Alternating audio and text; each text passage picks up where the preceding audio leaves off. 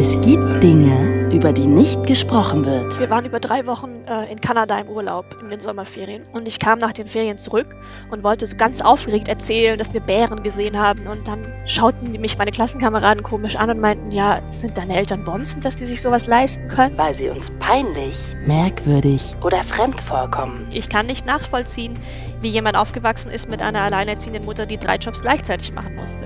Ich kann nicht nachvollziehen, wie es für jemand ist, der vielleicht containern muss. Tabus. Tabus. Und genau da, wo das Schweigen beginnt, fangen wir an zu reden. Ich musste mir bewusst werden, dass es mich damit von einem Großteil der Gesellschaft abgrenzt. Ich bin anders als die anderen. Ja, es ist einfach unbekannt gewesen. Es ist so eine Situation, auf die ich nicht vorbereitet war, von der man auch in der Schule nicht lernt, wie man damit umgeht. It's Fritz. It's Fritz. Tabulos. Sprechen, worüber man nicht spricht. Mit Claudia Kamit. Hey, herzlich willkommen. Das hier ist eine neue Folge von Tabulos. Ich bin Claudia Kamit. Ich gebe zu, wir wandeln heute so ein ganz klein bisschen auf der Grenze zu Tabuthemen. Also ich verstehe voll, wenn sich das euch jetzt hier erstmal nicht erschließt, warum wir das gewählt haben. Aber äh, ich habe schon gemerkt, als ich die Fragen für das Interview aufgeschrieben habe, dass es ja, dass sich da ganz viel in mir zusammenzieht bei der Vorstellung, dass ich gleich jemanden frage, wie reich bist du denn? Wie viel Kohle hast du denn? Äh, das ist total merkwürdig, weil es ist für mich viel leichter, jemanden nach seinen sexuellen Vorlieben oder Fetischen zu fragen, als nach Geld. Und ich finde, daran merkt man ja schon, das ist einfach ein Tabuthema. Und ich kann euch auch an der Stelle schon mal sagen, es wird super spannend, was Stefanie gleich zu erzählen hat. Denn sie ist Millionärin und spricht auch aus, was andere reiche Leute einfach unter den Teppich kehren wollen, nämlich, dass die Reichen zu Unrecht immer reicher werden und dass sie viel mehr abgeben müssten. Sie kann sogar Vermögende gar nicht verstehen, die in Saus und Braus leben und auf dicke Hose machen wollen. Also ihr merkt schon, Stefanie hat da eine sehr kontroverse Haltung, richtig cool irgendwie auch. Und wir schauen jetzt also mal durch ihre Augen in diese Welt hinein, die für die meisten von uns einfach sehr fremd und auch oft verschlossen ist. Ich rede also mit Stefanie gleich darüber, wie ist sie aufgewachsen? Hat sie sich manchmal sogar wegen der Kohle anders gefühlt oder musste sich auf die Zunge beißen, durfte vielleicht nicht sagen, was sie gerade denkt, weil sie wusste, ey, das ist eine sehr privilegierte Haltung. Und ich möchte natürlich auch wissen, warum ist es ihr so wichtig, dass Leute, die viel Kohle haben, härter rangenommen werden. Liebe Stefanie, schön, dass wir heute quatschen. Herzlich willkommen. Ja, hallo Claudia, danke, dass ich bei euch sein darf. Ich freue mich erst. Sag mal, darf ich kurz fragen, wieso du dich entschieden hast, wenn du in der Öffentlichkeit bist, dann nicht deinen echten Namen zu benutzen? Das darfst du fragen. Das liegt daran, dass ich nicht alleine bin auf der Welt, sondern ich habe eine Familie, die meinen echten Namen mit mir teilt. Und um die ähm, nicht zu gefährden und auch um klarzustellen, dass meine Meinung nicht ihre Meinung sein muss. Deswegen trete ich unter einem anderen Namen auf. Ah ja, okay, kann ich nachvollziehen. Ich ähm, merke ehrlich gesagt richtig, wie sich bei mir so ein bisschen alles vor der nächsten Frage zusammenzieht, weil man sowas ja in Deutschland eigentlich nicht fragt. Man redet hier nicht über Geld, aber es wäre merkwürdig, es nicht zu fragen. Und deshalb stammst du aus ähm, einer Familie, die sozusagen Geld geerbt hat auch oder habt ihr das erarbeitet? Haben deine Eltern das selber erarbeitet? Ich komme aus einer Familie, ähm, wo meine Eltern das geerbt haben. Die Großelterngeneration hat das selbst erarbeitet. Hm, und darf ich ungefähr fragen, ähm, über welche Summe wir ungefähr so reden? So grob? Also ich kann für mich persönlich sagen, mhm. es ist ein kleinerer zweistelliger Millionenbetrag, mhm. den ich wert bin auf dem Papier. Das heißt nicht, dass ich das auf meinem Konto habe. Vielleicht ist es auch ein bisschen eindeutiger, wenn man sagt, ähm, mir gehören zwei Gebäude, in denen Mietswohnungen sind. Und ich wohne auch selber darin. Ah ja, okay. Das heißt, wenn du die jetzt veräußern würdest, würdest du das Geld haben. Ja. Welche Bedeutung hat Geld eigentlich für dich? Geld ist ein Mittel zum Zweck. Mit Geld kann man unglaublich vieles machen, sowohl Gutes als auch Schlechtes. Vor allem kann es einem ein oder ist es der Grundstock, um sich ein gutes Leben zu ermöglichen, aber es ist nicht das Einzige, was man braucht. Soziale Beziehungen sind sicherlich auch ein sehr, sehr wichtiger Teil für ein gutes Leben. Mhm. Glaubst du, dass Geld glücklich macht? Nein, ich, jemand hat mal gesagt, äh, Geld ermöglicht es einem auf sehr angenehme Weise unglücklich zu sein. also man kann sich die Umstände sehr schön kaufen, aber man kann keine Freude, Glück oder auch Freunde mit Geld kaufen. Mhm. Sag mal, das ist jetzt auch gar nicht als Vorwurf gemeint, also nur als Vorwarnung, falls es so klingen könnte. Ich gönne dir alles von Herzen, jeden einzelnen Cent. Ich frage mich nur, mit welchem Gefühl erbst du das oder hast du das im Prinzip schon geerbt? Mit einer riesengroßen Dankbarkeit und auch einem großen Gefühl der Verantwortlichkeit. Also ich habe deutlich mehr als viele, viele Menschen und damit obliegt mir auch eine große Verantwortung, damit was Gutes anzufangen. Ich habe sehr, sehr viele Möglichkeiten mit diesem Geld um auch anderen Menschen Gutes zu tun und das sollte ich auf jeden Fall ausnutzen. Da insbesondere, weil ich es nicht selber erwirtschaftet habe, kann ich es vor mir nicht verantworten, dass ich damit nur mein eigenes Leben schöner mache. Mhm. Hattest du auch jemals irgendwie so eine Art von schlechtem Gewissen, dass es halt dich trifft und andere strugglen? Oder hattest du irgendwie sonst irgendwelche negativen Gefühle damit auch? Ja, ganz am Anfang ähm, hatte ich schon ein schlechtes Gewissen, weil ich eben genau das dachte, ja, ich habe dafür nicht selber gearbeitet, es war reines Glück.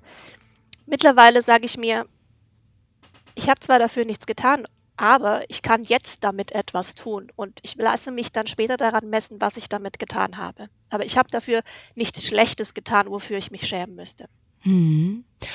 Hm, kannst du uns vielleicht mal kurz in dein Leben mitnehmen? Also wie bist du aufgewachsen? Wie können wir uns das vorstellen? Vielleicht kannst du das mal so ein bisschen für uns ausmalen. Gab es da Bedienstete? Gab es einen Koch? Gab es eine Privatschule? Keine Ahnung, seid ihr mit einem eigenen Jet irgendwie in Urlaub gefahren? Nein, das Ganze nicht. Also wir haben in einem Einfamilienhaus gewohnt, mit Garten drumherum am Ende einer Sackgasse. Ähm, ich bin das mittlere von drei Kindern und aber wir sind alle nicht auf Privatschulen gegangen. Ah. Ich bin auf ein ganz normales öffentliches allgemeinbildendes Gymnasium gegangen und ähm, wir hatten eine Haushälterin, die unter der Woche halbtags da war. Aber das lag daran, dass meine Eltern beide selbstständig und berufstätig waren, ganztags. Mhm. Wie sieht denn dein Leben heute so aus? Also wo würdest du sagen, spürst du auch deinen Reichtum? Ich habe jetzt vor äh, einem guten Monat meine Masterarbeit abgegeben und habe seitdem keinen festen Job. Und das tut mir im Moment nicht weh. Ich kann von dem leben, was ich auf meinem Konto habe und äh, mache mir deswegen keine riesengroßen Sorgen, äh, weil ich keinen Job habe im Moment. Ich warte im Moment auf die Bewertung und werde dann, nachdem ich die Bewertung habe, mir einen Job suchen, mit dem ich mir meinen eigenen Lebensunterhalt verdienen kann. Das wäre so zum Beispiel der große Unterschied, sage ich mal, zu vielen anderen Menschen. Mhm. Ich lebe in meinem eigenen Haus. Ähm, ich habe für die Renovierung dieses Hauses zwei Kredite aufgenommen, die ich, von denen ich denke, dass sie in meinem Alter und in meiner beruflichen Situation vermutlich kaum jemand sonst bekommt. Also das heißt, du hast vor allem weniger Druck oder einen anderen Druck, würde ich erst erstmal sagen. Vielleicht stimmt das auch gar nicht. Vielleicht spürst du einen ganz anderen Druck als wir, also als Menschen, die jetzt vielleicht nicht so viel Kohle haben. Weil also jetzt zu sagen, ich arbeite jetzt erstmal drei Monate nicht. Wie gesagt, ich gönn's dir von Herzen. Ne? Ähm, aber äh, natürlich kann das jetzt natürlich nicht jeder sagen. Von daher ist da vielleicht, was das angeht, weniger Druck da in deinem Leben. Das wäre ja auch so eine Art dann von Reichtum quasi, diese von Luxus. Auf jeden Fall, ja. Ich sehe es als einen absoluten Luxus, dass dieser Druck nicht auf mir lastet.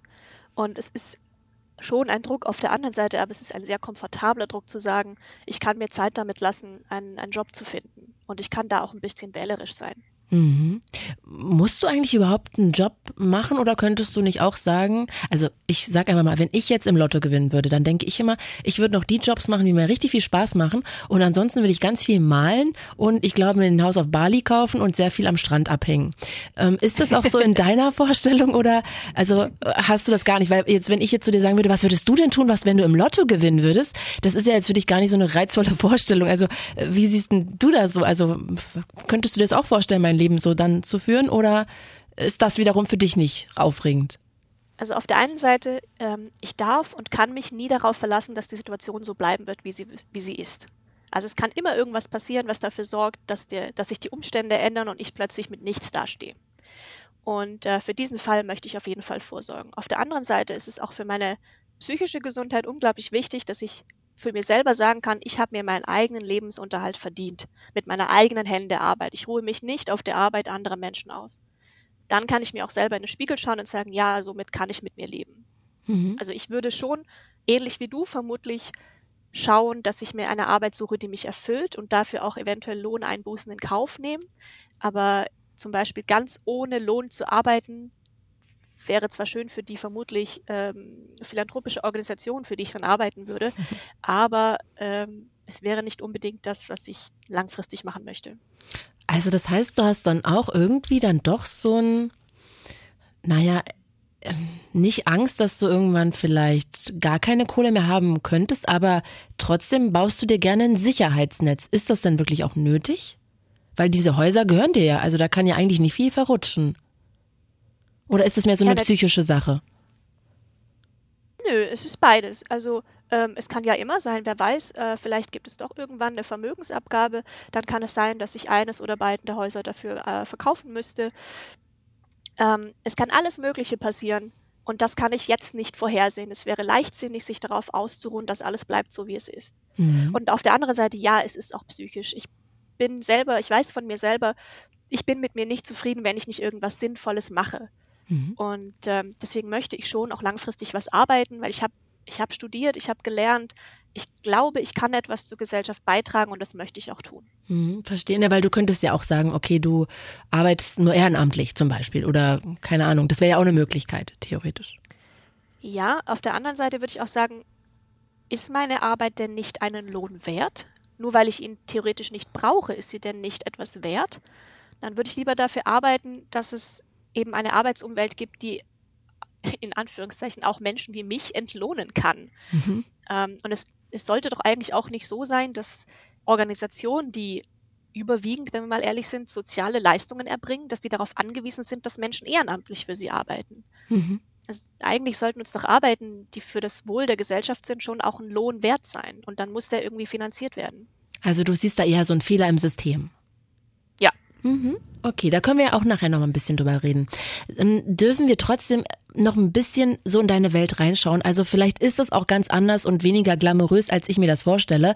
Aber gibt es so vielleicht mh, hm, drei Sachen, wo du sagst, okay, da unterscheidet sich dein Leben so in Kleinigkeiten von dem anderer. Also, dass du dir vielleicht im Restaurant auch mal eine 1500 Euro teure Weinflasche gönnst oder so. Irgendwie gibt es solche Sachen, keine Ahnung, ich ähm, stelle mir das gerade so glamourös vor. Wahrscheinlich male ich das viel zu bunt aus, aber gibt es solche Sachen?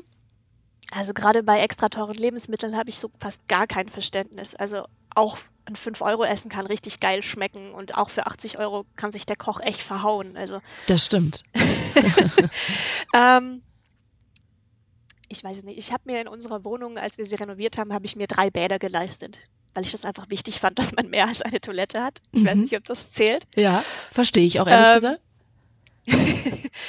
hin und wieder ähm, sticht's mich und dann schaue ich auch mal Immobilienanzeigen an, was ich für eine Burg. Also mein Kindheitstraum war immer, dass ich ein eigenes Schloss oder eine, so eine Ritterburg habe. Und das sind natürlich dann auch immer so exorbitant hohe Summen. Dann schaue ich mir das an und denke mir so, ja, könntest du das mitmachen? Und dann kommt irgendwann die rationale Stimme, die sagt, nein, das brauchst du nicht. Das mhm. ist nicht sinnvoll. Mhm. Ja, also süß. Also ähm, da gibt's auch noch so Kleinigkeiten. Und gibt's noch irgendwas, so eine Alltagssache?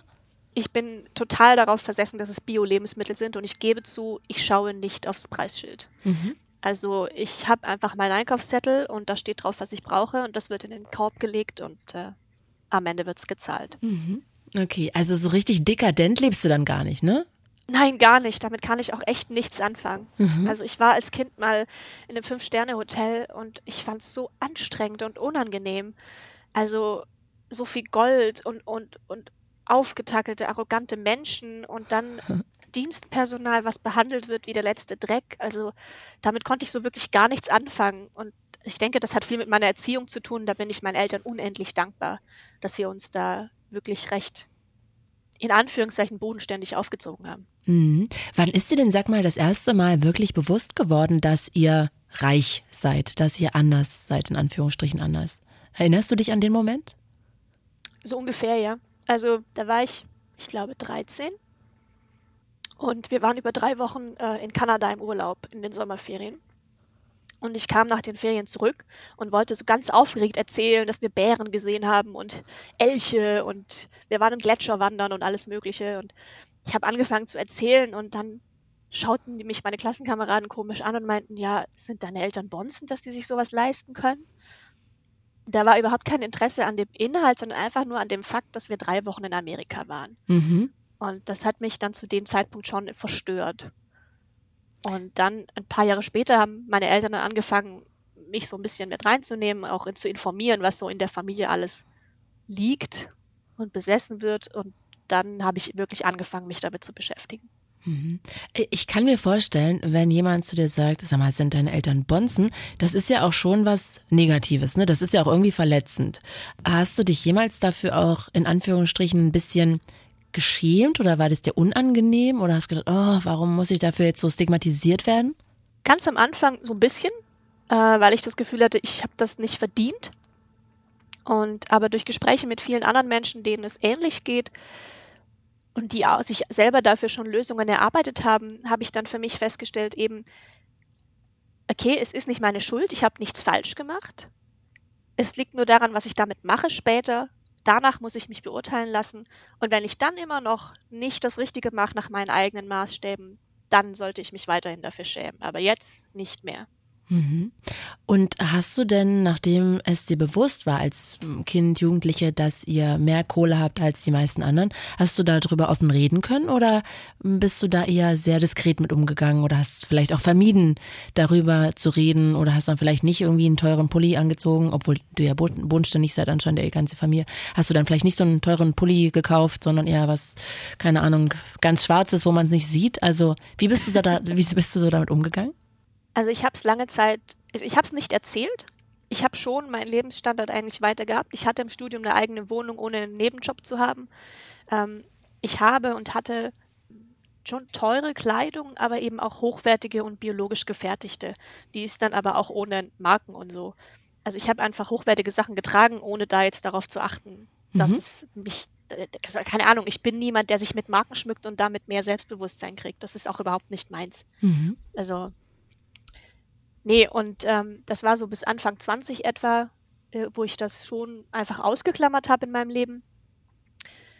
Und dann habe ich irgendwann angefangen, doch darüber zu reden, weil mir aufgefallen ist, wie sehr ich mich manchmal zensiere.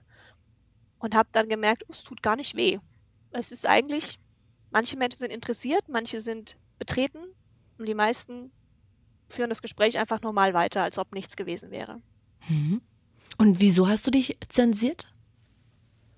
Naja, weil man ja eben damit aufgewachsen ist, über Geld redet man nicht.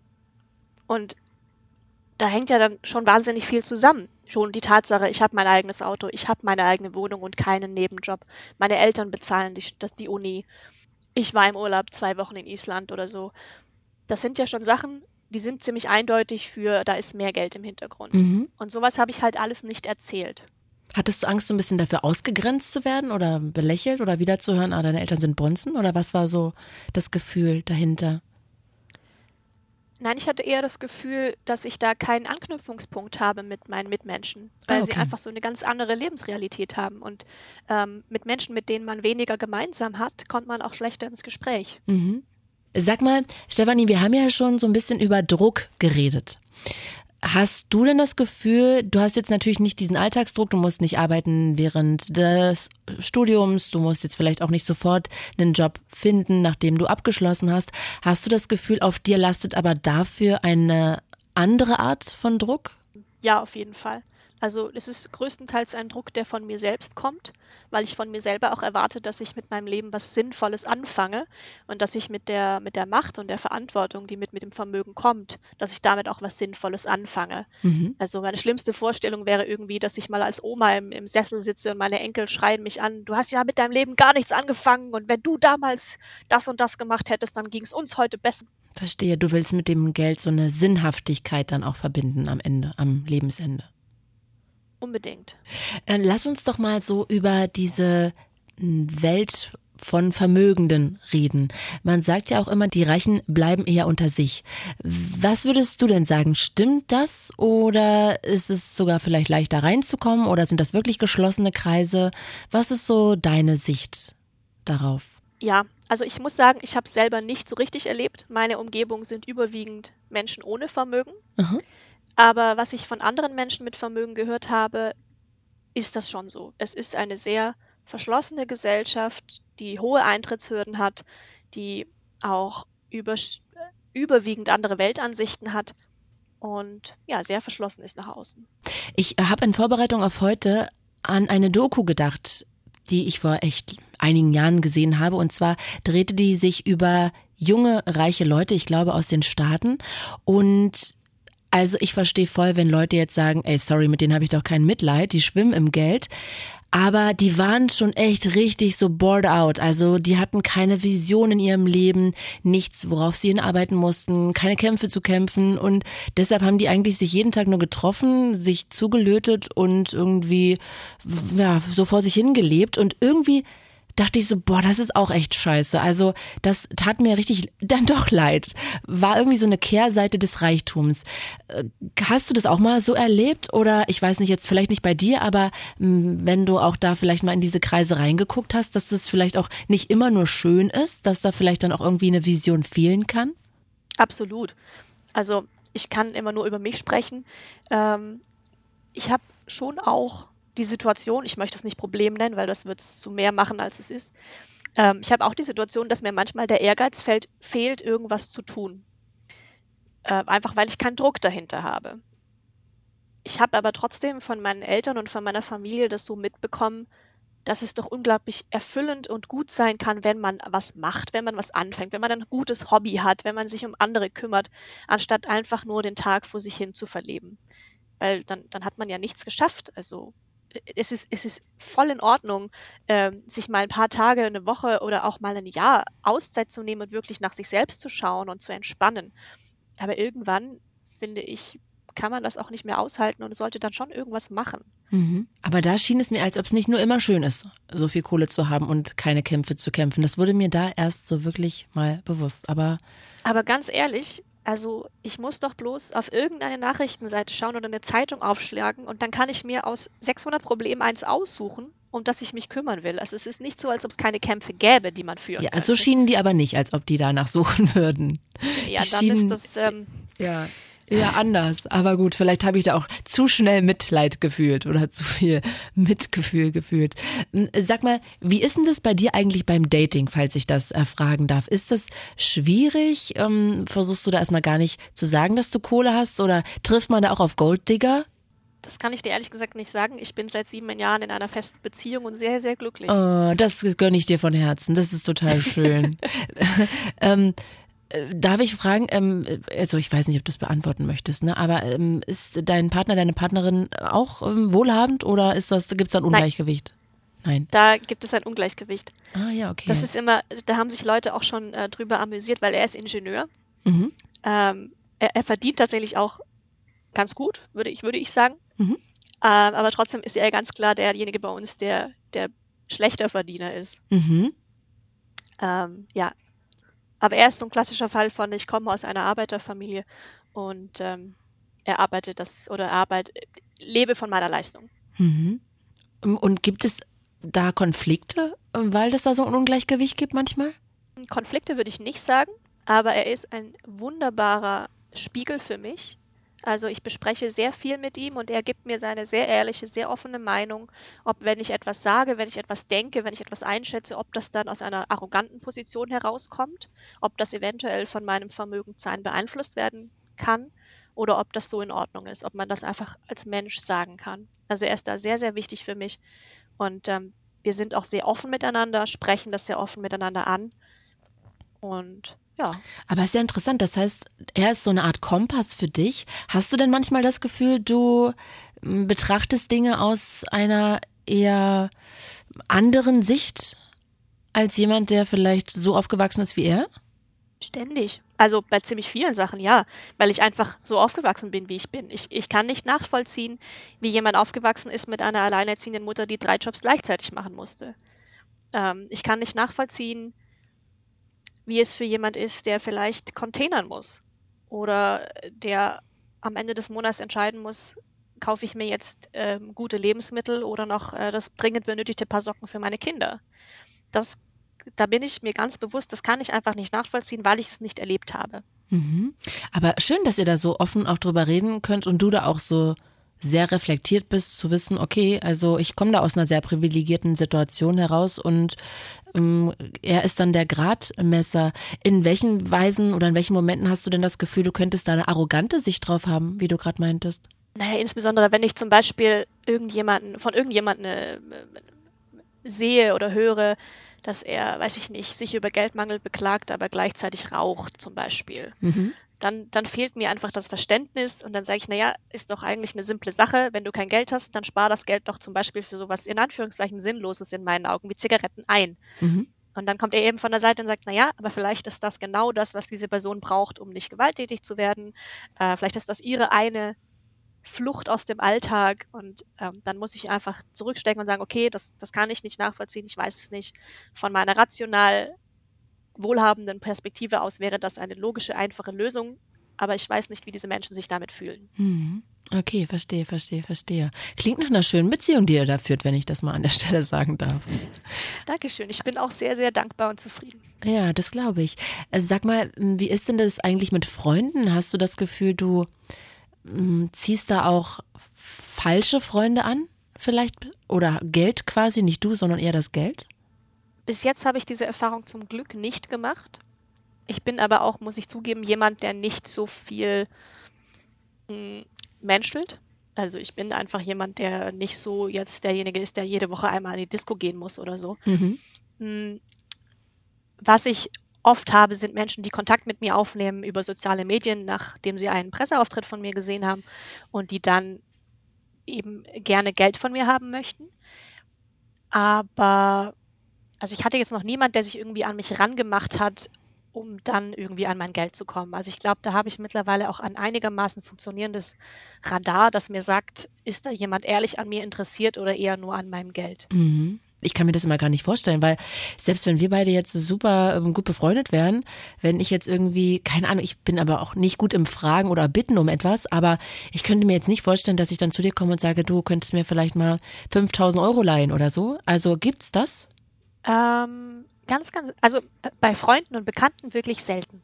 Also wir hatten mal ein einziges Mal jemand aus der Nachbarschaft, der dann aber auch kam und nicht für sich selber, sondern er meinte, er sei hier an der Schule, würde eine ehrenamtliche Fußball-AG äh, leiten und ob wir nicht den, das, die neue Fußballausrüstung sponsern könnten. Mhm. Das sind aber dann wirklich, wirklich ganz, ganz seltene Momente und da habe ich mich mittlerweile drin geübt zu sagen, erstens, warum? Warum muss ich das machen? Äh, Gibt es nicht noch andere Quellen? Sollte das so sein, dass da eine Privatperson irgendwie sowas gesellschaftlich Wichtiges unterhält. Mhm. Und an, ansonsten bleibe ich bei meinem Grundsatz, ich fördere keine Einzelpersonen, sondern ich fördere Organisationen. Und das kann ich mittlerweile recht ruhig, recht gelassen rüberbringen. Ich kann das erklären und mit Argumenten ähm, hinterfüttern. Mhm. Und solange ich, und ich habe die Erfahrung gemacht, wenn ich das wirklich respektvoll erkläre, dann können die meisten Menschen damit auch gut umgehen. Damit ist ihr Problem zwar nicht gelöst, aber ich habe zumindest ähm, meine Grundsätze rüberbringen können. Mhm. Und führt sowas dann aber auch zu vielleicht manchmal an der einen oder anderen Stelle einem schlechten Gewissen, dass du denkst, naja, Gott, diese Fußballausrüstung hätte jetzt vielleicht mich, ich weiß nicht, ne, 200 Euro gekostet, wahrscheinlich ist sie teurer, ähm, sorry dafür, hätte mich jetzt auch nicht irgendwie äh, viel ärmer gemacht, hätte ich eigentlich machen können? Oder hast du da für dich so klar die Position, okay, ich mache das wirklich nur mit Organisationen, aber nicht Einzelpersonen, dass das dich auch dann gar nicht mehr angeht, dass du das so wie so ein Selbstschutz quasi für dich installiert hast? Überwiegend, ja. Also schon, dass ich mich immer wieder mal frage, ist das jetzt gerade noch richtig, was du tust? Also ich versuche mich ständig zu reevaluieren, zu gucken, passen meine Grundsätze noch und auch, dass ich nicht ähm, mir das praktisch als goldenes Ziel setze und aber gleichzeitig das nicht umsetze, dass ich sage, naja, ich warte noch auf die perfekte Organisation, bis dahin spare ich das Geld an, das muss ich auch aufpassen. Also ich muss schon auch dann das umsetzen, was ich sage.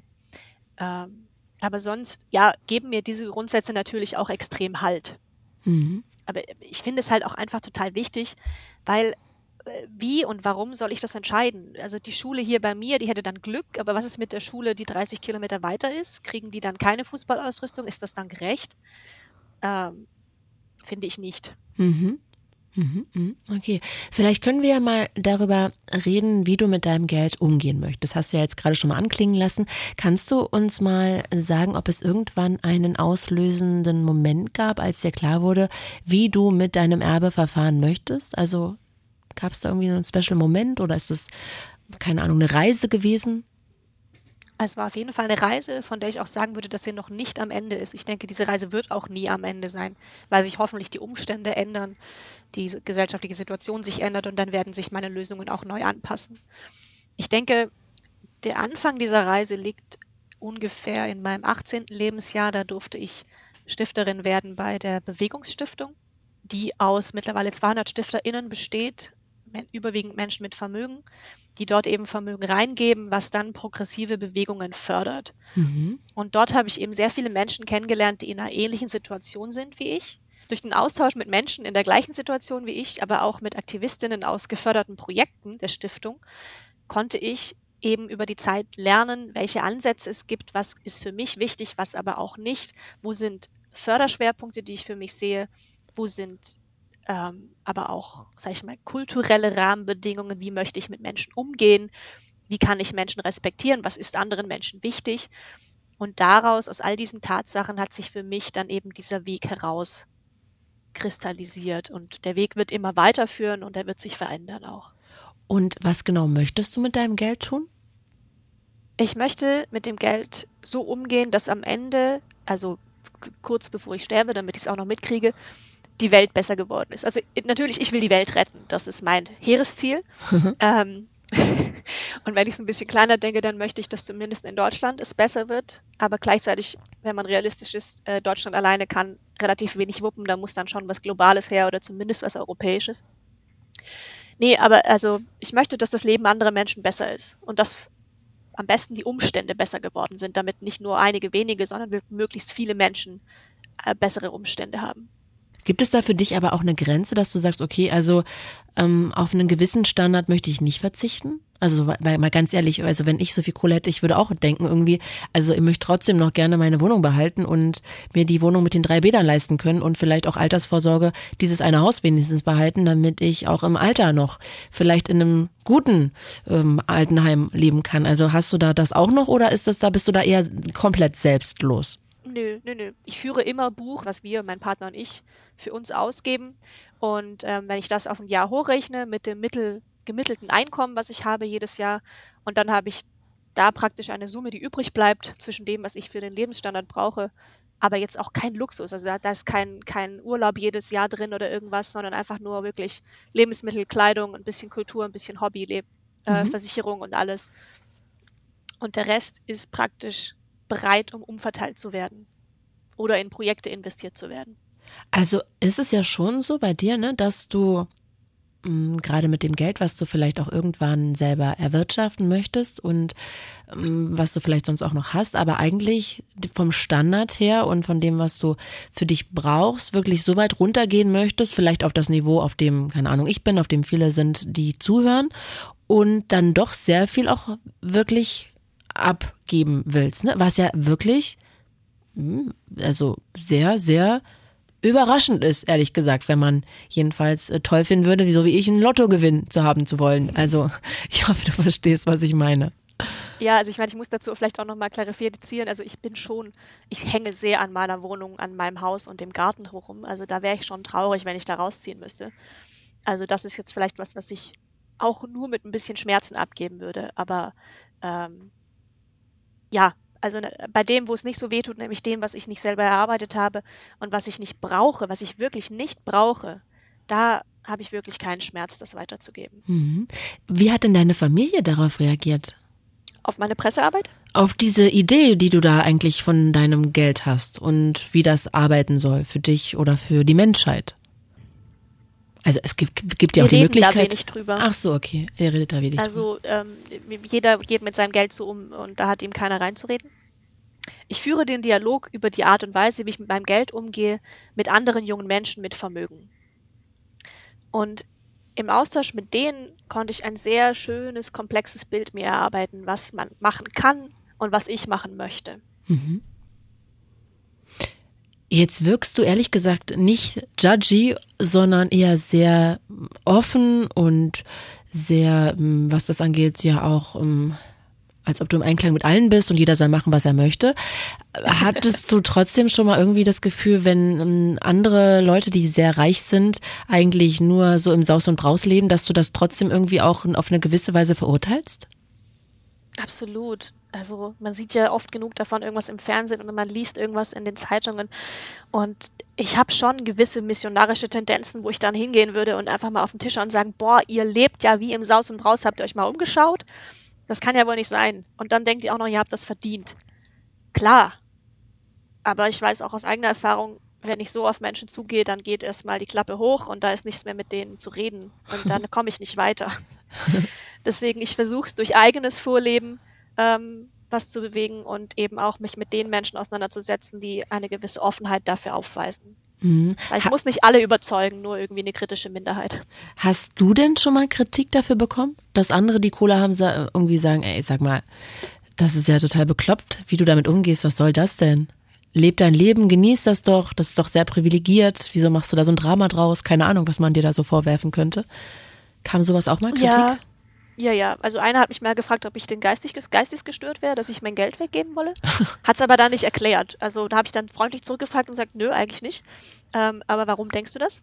Haben, kam dann keine Antwort mehr. Ja, also es gibt schon ein bisschen Gegenwind, aber ich bin trotzdem davon überzeugt, dass ich das Richtige tue. Hm. Ja, sonst würdest du es ja auch nicht machen. Hast du eigentlich ein bisschen, so ganz, ganz, ganz tief in dir, ganz, ganz tief, so ein bisschen manchmal auch die Angst, dass du es vielleicht bereuen könntest, dass du vielleicht dann das ganze Geld oder sehr viel Geld auch äh, weggegeben hast? Nein, das habe ich tatsächlich nicht, weil am Ende, ich kann, also Geld, äh, das kann ich nicht essen. Aber wenn ich mir durch das Weggeben von Geld und durch Handeln, wie ich gehandelt habe, gute Beziehungen aufgebaut habe mit Freunden, mit Menschen, die mich schätzen, dann werde ich, glaube ich, immer irgendeine Möglichkeit finden, irgendwo zu schlafen, irgendwo mal für einen Tag oder zwei äh, was zu essen zu bekommen und im besten Fall sogar irgendwo einen Job zu finden. Mhm. Mhm. Und ich glaube, diese, diese sozialen menschlichen Netze sind mir viel, viel wichtiger als das Geld, was ich in der Tasche habe. Mhm. Und ich weiß nicht, ob du mal Kinder kriegen möchtest, aber falls ja, hättest du dann vielleicht sogar auch oder auch nicht vielleicht äh, Sorge, dass die dann irgendwann sagen, Mann, toll Mama, ich wäre jetzt Millionärin und du musstest das ganze Geld ja einfach weggeben. Also vielleicht ist das auch voll zu kurz gedacht, aber irgendwie kam mir der Gedanke. Das kann natürlich sein, das kann ich nicht verhindern, aber also ich, ich kann es schon verhindern. Ich hoffe, dass ich das, also meine Erziehung würde hoffentlich so funktionieren, dass das Kind das dann nicht am Ende sagt. Aber wenn es das dann sagen würde, dann würde ich sagen, naja, also äh, mit welcher Selbstverständlichkeit denkst du denn, dass du das verdient hast? Also du hast doch ein gutes Leben gehabt, hoffentlich. Und du hast ein gutes Leben. Du hast einen guten Startpunkt gehabt. Ich habe dir eine gute Ausbildung ermöglicht. Warum hast du für dich den Anspruch, Millionär zu sein? Mhm. Und warum du und deine, deine Freunde aus der Schule nicht? Wenn du wahrscheinlich auf einer öffentlichen Schule warst. Mhm. Okay, also ich finde es sehr interessant, dass da bei dir sehr viel der Sinn von sich das selber zu verdienen steckt, ne? Dass du sehr viel darüber nachdenkst, ob du das verdient hast oder nicht oder warum du das verdient hast oder auch nicht, dass das so ein bisschen in dir rumort, habe ich das Gefühl. Ja. Also ich habe auch das Glück gehabt, dass ich nach dem Abi für ein halbes Jahr nach Südamerika durfte als Freiwillige und dort eben auch mit durchaus sehr, sehr armen Menschen zusammengearbeitet habe und einfach gemerkt habe, die sind nicht minder fleißig als ich, aber trotzdem leben die in Armut. Also wo ist der große Unterschied, dass ich so viel Geld habe und die nichts? Mhm. Und das kann ich, also ich, ich kann, ich, vielleicht andere Menschen mögen das können, aber ich kann das nicht. Ich kann das nicht einfach in meinem Kopf ausschalten und nicht mehr drüber nachdenken. Mhm. Und das ist wahrscheinlich dann auch der Grund, dass du damit was tun möchtest, weil du das Gefühl hast, du hast es auf gewisse Weise ja nicht selber verdient. Hat sich denn dein Blick auf Geld eigentlich verändert in den letzten Jahren? Also von mir aus von, sagen wir mal, als du 20 warst bis jetzt? Ja, schon. Also ich würde sagen, mit Anfang 20 war es eher noch so das schwarze Loch in meinem Hinterkopf, über das ich ungern nachgedacht habe, das auch ziemlich emotional belastet war. Und mittlerweile durch viele, viele Gespräche und Begegnungen mit tollen anderen Menschen würde ich sagen, es ist, wie gesagt, Mittel zum Zweck. Es ist etwas, was ich in Händen halte, womit ich arbeiten kann und muss. Was aber auch natürlich eine sehr privilegierte Sicht darauf ist, ne? So ein Mittel ja, zum Zweck. Auf jeden Fall. Weil für viele ist das wahrscheinlich so die Tür zu einem schönen Urlaub, zu schönen Momenten, zu weniger Druck, zu nachts gut schlafen, zu, weißt du, so all diese Sachen. Auf jeden Fall, ja. Aber ich weiß, dass du dir darüber bewusst bist. Also das ist mir inzwischen schon klar. Wieso war das denn so emotional extrem aufgeladen, dieses Thema früher für dich? Wegen der Verantwortung? Ja, wegen der Verantwortung, aber auch eben, weil es so, also man muss sich, oder ich musste mir bewusst werden, dass es mich damit von der, von einem Großteil der Gesellschaft abgrenzt, Also ich bin anders als die anderen, was ja für uns als Herdentier manchmal schwierig sein kann. Mhm. Ja, es ist einfach unbekannt gewesen. Es ist so eine Situation, auf die ich nicht vorbereitet war, ähm, von der man auch in der Schule nicht lernt, wie man damit umgeht. Und ähm, dann war es einfach un ungewohnt, unbekannt. Mhm. Also ich habe einfach, ich hatte Schwierigkeiten, mich mit dem, mit dem Unbekannten anzufreunden und hatte keinen richtigen Zugang dazu. Hast du dich dann manchmal auch ähm, ausgegrenzt gefühlt dadurch? Nein, tatsächlich nicht. Ich war eigentlich, ich war und bin in der glücklichen Situation, dass ich mit mir selber sehr, sehr zufrieden bin, mhm. dass ich mich nicht über die äh, über die Zustimmung und Anerkennung anderer Menschen sehr stark definiere. Ne, ich hätte es mir nur vorstellen können, weil natürlich gerade als Kind will man ja irgendwie immer so hm, Sachen gleich haben und man möchte sich ja da auch immer in anderen spiegeln können. Und ich könnte mir schon vorstellen, also habe jetzt gerade überlegt, wie es mir da gegangen wäre, wenn ich irgendwie dann doch mehr Kohle als die anderen gehabt hätte und einen teureren Urlaub, über den ich nicht reden kann und ähm, keine Ahnung, vielleicht nicht den ganzen Struggle habe, über den die anderen reden und ich dann auch eigentlich nichts dazu sagen kann, dass man sich dann vielleicht so ein bisschen auch ja anders oder so ein bisschen ausgegliedert fühlt. Aber wenn das nicht der Fall ist, ist ja super. Aber darüber hatte ich gerade nur nachgedacht. Ja, ja, also ich meine, ich habe schon wahrgenommen, dass ich nicht bin wie die anderen, aber es war eigentlich fast nie irgendwie jetzt so negativ aufgeladen, dass ich mich wirklich, sag ich mal, ausgestoßen gefühlt mhm. habe oder so. Ja, ist ja also. Weil ich habe ich hab ja irgendwann verstanden, ich habe es ja selber über mich gebracht. Also ich zensiere mein Leben, ich verringere die Anknüpfpunkte, die ich mit anderen Menschen habe. Mhm. Also ist es nicht so, dass die anderen Menschen mich meiden. ja, du bist ja auch sympathisch und nett. Von daher, warum sollte man dich auch meiden? Ach, Dankeschön. Ja, du bist sehr reflektiert. Und sag mal, Stefanie, jetzt habe ich schon das Gefühl, alleine wie so deine Spreche ist, dass du in diesem ganzen Finanzding sehr tief drin bist und das weit besser erklären könntest als ich. Und wenn wir jetzt hier mal einen kleinen Wirtschaftsexkurs machen, vielleicht kannst du uns allen mal erklären, die wir alle Finanzlaien sind, wieso werden Reiche eigentlich immer reicher? Oh Gott, jetzt ich bin auch kein Finanzexperte. Gott bewahre, ich war so froh, dass ich im Grundstudium keine Steuern machen muss. Okay, vielleicht hey. kannst du es so in zwei Sätzen Sendung mit der Maus mäßig einfach grob erklären, ohne dass wir oder mit in dem Bewusstsein, dass wir alle wissen, dass du jetzt nicht ähm, super Hochexperte bist, sondern einfach mit deinem ja. Wissen, was du hast. Ja, also die Tatsache ist, dass ähm, im Moment das Vermögen in Deutschland ähm, zu 60 Prozent bei 10 Prozent der Bevölkerung liegt. Und wenn wir noch ein bisschen höher gehen, die oberen 1 Prozent halten etwa zwischen 40 und 50 Prozent. Das weiß man nicht so genau, weil man über die Vermögenden deutlich weniger Bescheid weiß als über die Ärmsten, Ärmsten in unserer Gesellschaft. Mhm. Dann ähm, ein großer Unterschied ist, ähm, die große Mehrheit der Bevölkerung erarbeitet sich ihr Einkommen über Arbeitsleistung, also Einkommen. Und ähm, der Großteil der Vermögenden erhält sein Einkommen über Kapitalanlagen. Kapitalanlagen werden pauschal versteuert. Arbeitseinkommen hingegen wird progressiv versteuert. Also je mehr ich verdiene durch meine Arbeit, desto mehr muss ich Steuern zahlen. Mhm. Wenn ich als Vermögender aber keine Erwerbsarbeit tätige, sondern in Anführungszeichen nur mein Einkommen aus Kapitalanlagen halte, dann zahle ich darauf effektiv weniger Steuern, als wenn ich arbeiten. Das andere ist, ähm, es gibt dann zum Beispiel ja die Erbschafts- und Schenkungssteuer, in der es aber zahlreiche Ausnahmen gibt. Und die sind sehr wohlwollend für Unternehmen. Und wer hält überwiegend Unternehmensanteile? Vermögende Menschen. Mhm. Es gibt zum Beispiel einfach Ausnahmen in der Erbschaftssteuer. Wenn ich ein Unternehmen vererbt bekomme und ich halte es sieben Jahre und ähm, gibt es noch ein paar andere Rahmenbedingungen, dann äh, kann ich darauf wenig bis gar keine Erbschaftssteuer zahlen. Und dann habe ich einfach so ein Unternehmen geschenkt bekommen. Mhm. Wenn ich aber Omas Häuschen vererbt bekomme, dann zahle ich darauf die volle Erbschaftssteuer. Verstehe. Und dadurch zahlen diejenigen, die nicht vermögend sind, im Durchschnitt mehr Steuern, das ist statistisch auch belegt, als vermögende Menschen. Ja, das ist wirklich eine Frechheit. Da kriege ich gleich ähm, Plack, wenn ich ehrlich bin. Da werde ich gleich wütend. Mhm. Ah, wenn du das auch noch so gut aufzählst, ist es wirklich frustrierend, muss ich mal sagen. Ja, vielleicht noch so als schönes plakatives Beispiel, ihr seid ja in Berlin, ähm, wenn ich drei Wohnungen vererbt bekomme, fällt die volle Erbschaftssteuer an. Wenn ich 300 Wohnungen vererbt bekomme, dann ist das fast automatisch ein Wohnungsunternehmen und dann fällt keine Erbschaftssteuer an. Yay, cool. Wer hat sich das denn ausgedacht? Jemand Reiches? Ach nein. Nein. Ähm, Du bist ja Teil von Tax Me Now. Kannst du mal kurz erklären, was genau das ist, was ihr wollt? Wir sind eine Vereinigung von überwiegend vermögenden Menschen, ähm, die sich dafür stark machen, dass das Steuergesetz gerechter gestaltet wird. Wir sind jetzt etwa anderthalb Jahre alt und wir haben eben fünf Forderungen. Also eine unserer Forderungen ist eben zum Beispiel besagte Ausnahmen der Erbschaftssteuer rückgängig zu machen.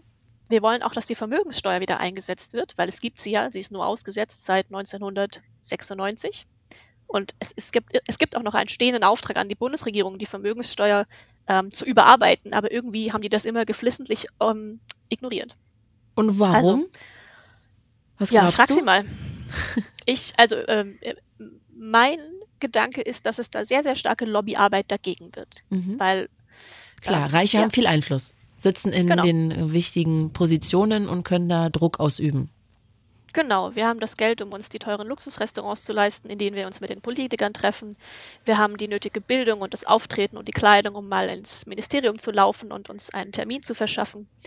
Ja, wir können uns teure Werbekampagnen leisten, indem wir äh, Totschlagargumente bringen, die eigentlich bei näherem Hinblick auch gar nicht so richtig sind, aber da müsste man sich halt mit beschäftigen und da, die Zeit und die Bildung dafür haben viele Menschen oft nicht. Mhm. Ah, wie frustrierend. Genau, also das waren unsere ersten zwei Forderungen. Ausnahmen der Erbschaftssteuer und Wiedereinsetzen der Vermögenssteuer.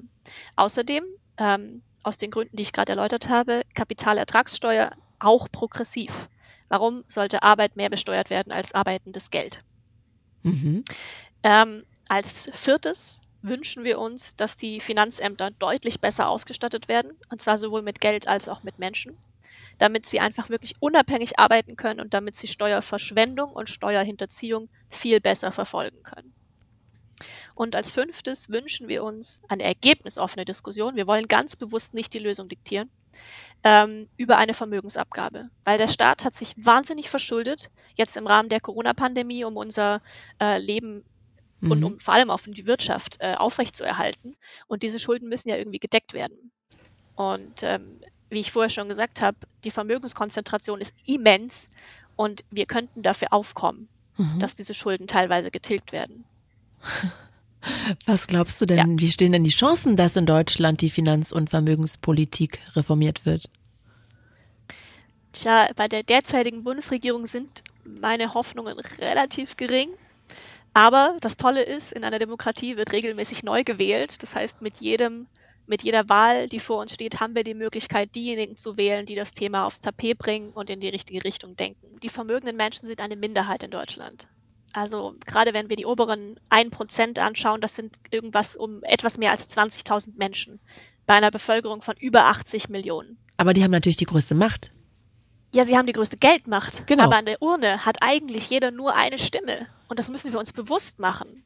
Jeder von uns kann auf die Straße gehen, jeder von uns kann wählen gehen, jeder von uns kann irgendwie in eine Partei eintreten oder äh, jener, äh, halt sich irgendwo politisch engagieren und ich weiß, das ist für viele auch schwierig, weil sie zum Beispiel überhaupt keine Zeit haben, weil sie einfach ihr, ihre gesamte Lebenszeit mit Arbeit verbringen müssen. Und dann haben sie weniger Zeit, um sowas zu machen. Aber theoretisch haben wir die Möglichkeit.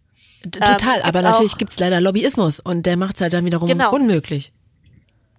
Er macht es schwierig, er macht es nicht unmöglich. Okay. Darauf möchte ich doch bestehen. Gut, gut, Gott sei ähm, Dank, das gibt mir Hoffnung. Weil wenn wir genügend Menschen informieren können, wenn sich genügend Menschen da eine Meinung bilden, und die Notwendigkeit für Veränderung sehen und sich das dann an der Wahlurne äußert, dann denke ich, haben wir auch eine Chance gegen die Lobbyarbeit. Verstehe. Sag mal, wieso würde es eigentlich nicht reichen, wenn wir sagen würden, Menschen mit einem Jahreseinkommen X müssen mindestens 10 Prozent davon jährlich in wohltätige Zwecke stecken? Dann würde aber eine Abhängigkeit bestärkt. Also dann werdet ihr ja davon abhängig, dass ich euren Zweck auswähle, weil es ist ja nicht so, als ob ich genügend Geld habe, um alle Probleme meiner Gemeinde zu lösen. Dann mhm. muss ich mir aussuchen und dann seid ihr davon abhängig, fördere ich jetzt den Radweg oder die Schule oder das Theater oder die Müllabfuhr, aber sicherlich nicht alles. Und für alles gibt es eigentlich gute Gründe. Mhm. Deswegen sind wir ganz klar dafür, das Geld muss über eine Steuer eingenommen und dann demokratisch umverteilt werden. Und zwar an alle und nicht nur einige wenige. Und machst du da persönlich einen Unterschied zwischen selbst erarbeitetem Vermögen und einem Erbe? Oder sagst du da alle? Alle, alle oder keiner? Nee, alle. Ah ja, okay. Obwohl ich mir halt vorstellen kann, wenn man sein Leben lang so super sich alles selber aufgebaut hat und irgendwie aus der, äh, keine Ahnung, Armut kommt, dass man dann natürlich nicht so gerne irgendwie auch noch Geld abgeben möchte. Aber gut, wahrscheinlich funktioniert es nicht anders, ne? Ja, da würde ich dann zu meinem anderen Thema kommen, was mir auch auf der Seele brennt, nämlich Nachhaltigkeit und Klimaschutz. Und es ist nun mal so, dass Menschen mit Vermögen einen enorm höheren ökologischen Fußabdruck haben als Menschen, die kein Vermögen haben. Und dann finde ich, ist es auch gerecht, wenn der Staat irgendwann sagt, so, egal ob du das Geld erarbeitet hast oder ob du es geerbt hast, um den CO2-Ausstoß unseres Landes zu reduzieren, wird auch dein Konsum reduziert, indem wir dein Vermögen zu 100 Prozent besteuern ab einem bestimmten Grundsatz. Mhm. Sag mal, Stefan, die letzte Frage. Das muss ich dich jetzt einfach noch fragen, nachdem wir da gerade darüber geredet haben. Was würdest du denn machen, wenn du morgen 5 Millionen im Lotto gewinnst?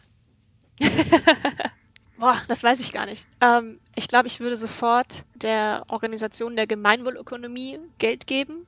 Und ansonsten ich weiß es nicht. Also es gibt so viele, so. Oh, nö.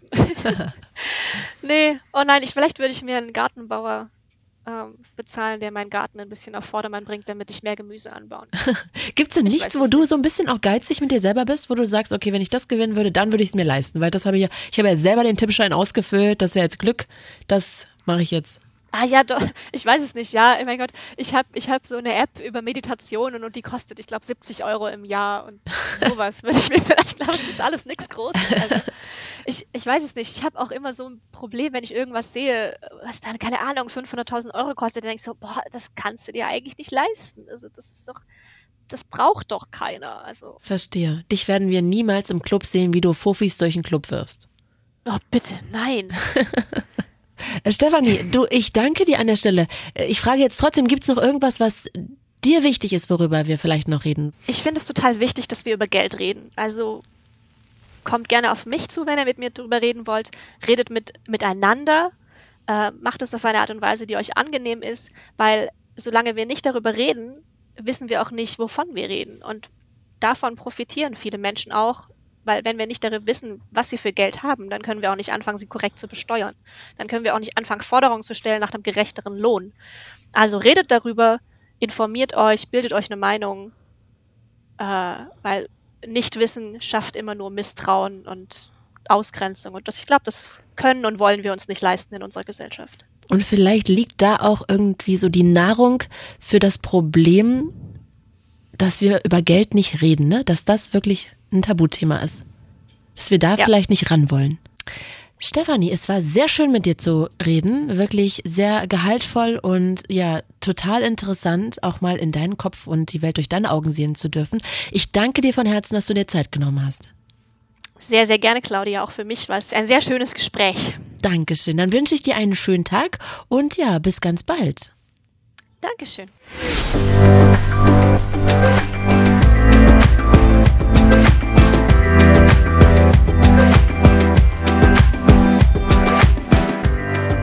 Ich bedanke mich noch bei meiner Redakteurin Viktoria Schloder und an dieser Stelle habe ich auch noch einen Podcast-Tipp für euch, denn meine Kollegin Eva Schulz, die hat in der aktuellen Folge von Deutschland 3000 Aminata Belli zu Gast. Aminata kennt ihr ganz sicher als Moderatorin oder auch von Instagram. Und im Podcast erzählt sie eben von ihrer Jugend als Schaustellerkind und dass es für sie am Wochenende nie Party gab, sondern immer nur mithelfen auf der Kirmes. Es ging aber nicht nur um ihre Liebe zu Krebs und Achterbahnen, sondern auch darum, warum eigentlich niemand Influencer genannt werden möchte und auch darum, wie der Tod von George Floyd Aminatas Leben verändert hat. Also gebt euch doch mal Deutschland 3000 eine gute Stunde mit Eva Schulz, jetzt in der ARD Audiothek und überall, wo es Podcasts gibt. Ich bin Claudia Kamit und das war Tabulos. Fritz ist eine Produktion des RBB.